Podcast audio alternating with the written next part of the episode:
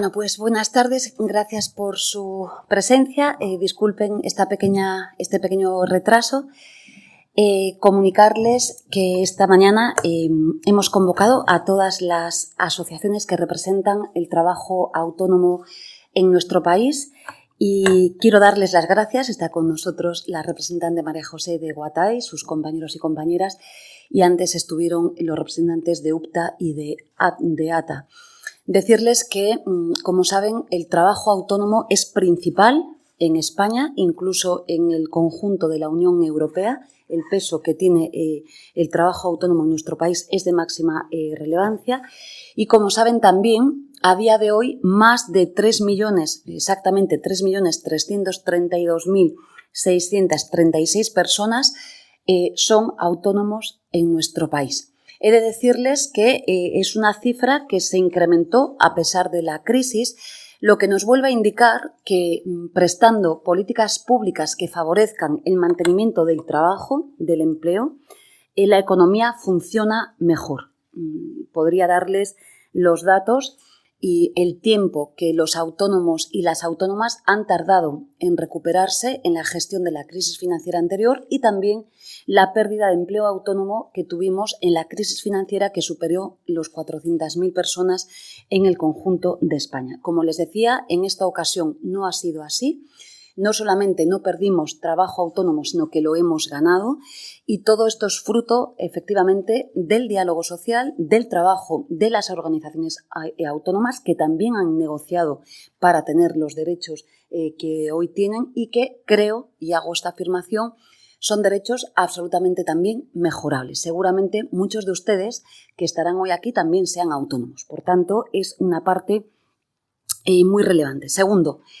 eh, la protección social que ha dado este gobierno a los autónomos ha sido histórica. Uno de cada dos autónomos en la crisis, un millón y medio de personas autónomas, se vieron acogidas a eh, la prestación al cese de actividad como digo siempre, esta prestación eh, es ah, también eh, mejorable y me parece que es un elemento eh, central. En resumen de las conversaciones que hemos tenido a lo largo de esta mañana, les adelanto ya que desde ahora mismo es el tiempo del trabajo autónomo, por tanto, el Ministerio de Trabajo y Economía Social, esta vicepresidenta, se pone ya mm, a, hablar y rápidamente les convocaremos en, muy pocos días a todos los representantes para cerrar definitivamente la estrategia del trabajo autónomo que se ha hecho por primera vez en nuestro país, también en el seno de la democracia. Va a ser la estrategia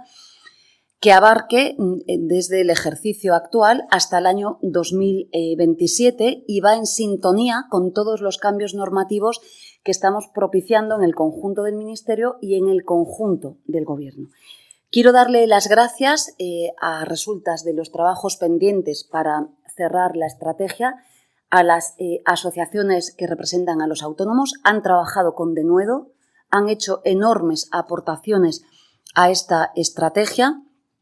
De igual manera que quiero darle las gracias al diálogo social, que formó parte también de la estrategia y, si me permiten, también por primera vez se ha hecho del diálogo con las 17 comunidades autónomas. Parece fácil decirlo, pero créanme que son muchas horas de trabajo tener mm, los tres parámetros de negociación abiertos y también eh, consumarlo con las 17 comunidades autónomas. Por tanto, el punto inmediato es que con carácter inmediato queremos mm, llevar eh, a aprobación esta estrategia del trabajo autónomo en el conjunto eh, de nuestro país y que lo antes posible sea refrendada en el Consejo de Ministros. Y, por tanto, como les decía, eh, en breves días convocaremos a sus representantes máximos para darle el pistoletazo de salida y explicarles in extenso cuáles son los ejes de actuación de la nueva estrategia. Singularmente saben que el Ministerio de Trabajo está desplegando una estrategia mm, coordinada que eh, coloca eh, desde las políticas activas hasta el componente 23 los fondos destinados, las inversiones destinadas eh, con los recursos públicos europeos hasta esta estrategia la deriva a el lanzamiento del emprendimiento. Como conocen bien, tenemos muchas acciones que ya están licitadas que van de la mano de eh, tomarnos en serio el emprendimiento y facilitar proyectos empresariales dirigidos mm, de forma singular a las personas jóvenes y a las mujeres, hasta el punto de que por primera vez vamos a hacer un asesoramiento personalizado de cada uno de estos proyectos, que va a ser a lo largo de todo el tiempo y de la estrategia eh, laboral y que, como saben, va a contar con eh, una auditoría de viabilidad del proyecto, tomándonos muy en serio eh, esa parte importante de la economía de nuestro país y acompañada con financiación, es decir, con microcréditos para poder permitir que eh, salgan adelante. No solamente estos, sino que en una estrategia coordinada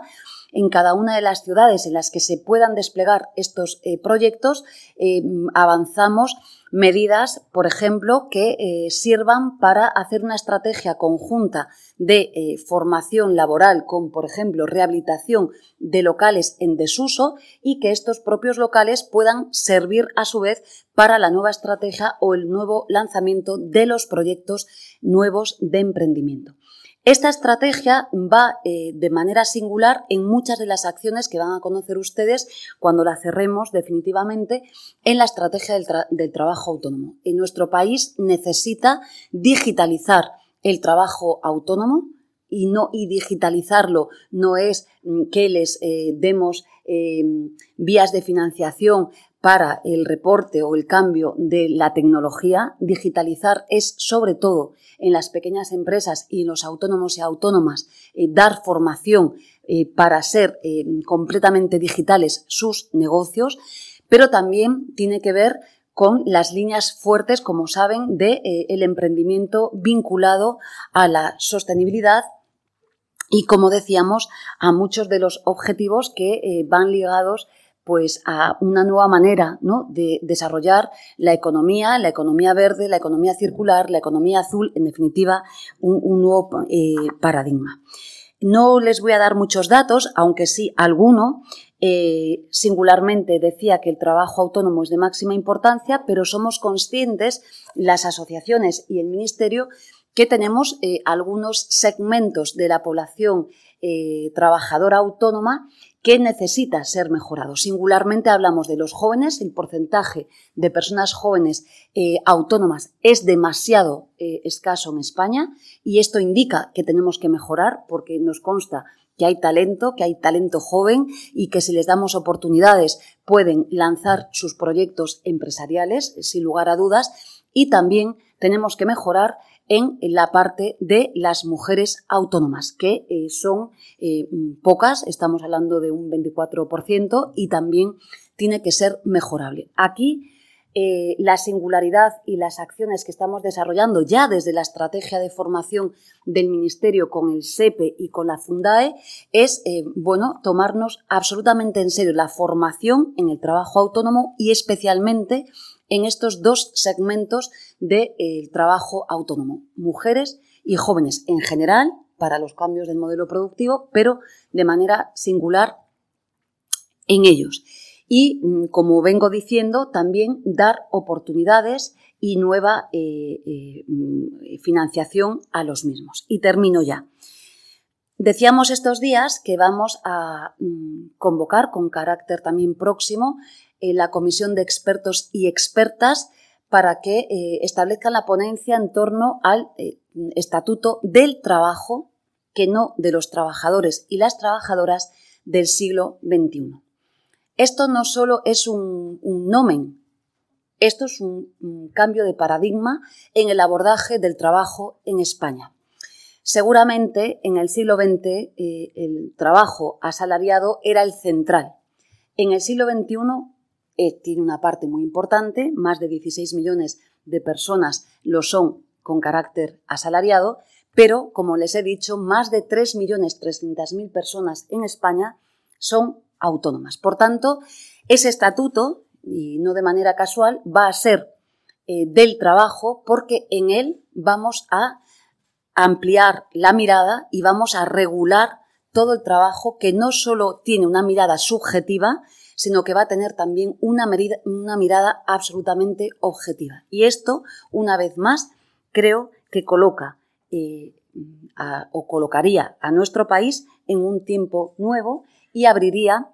eh, las ventanas o las puertas a un planteamiento jurídico, social y económico radicalmente diferente en nuestro país.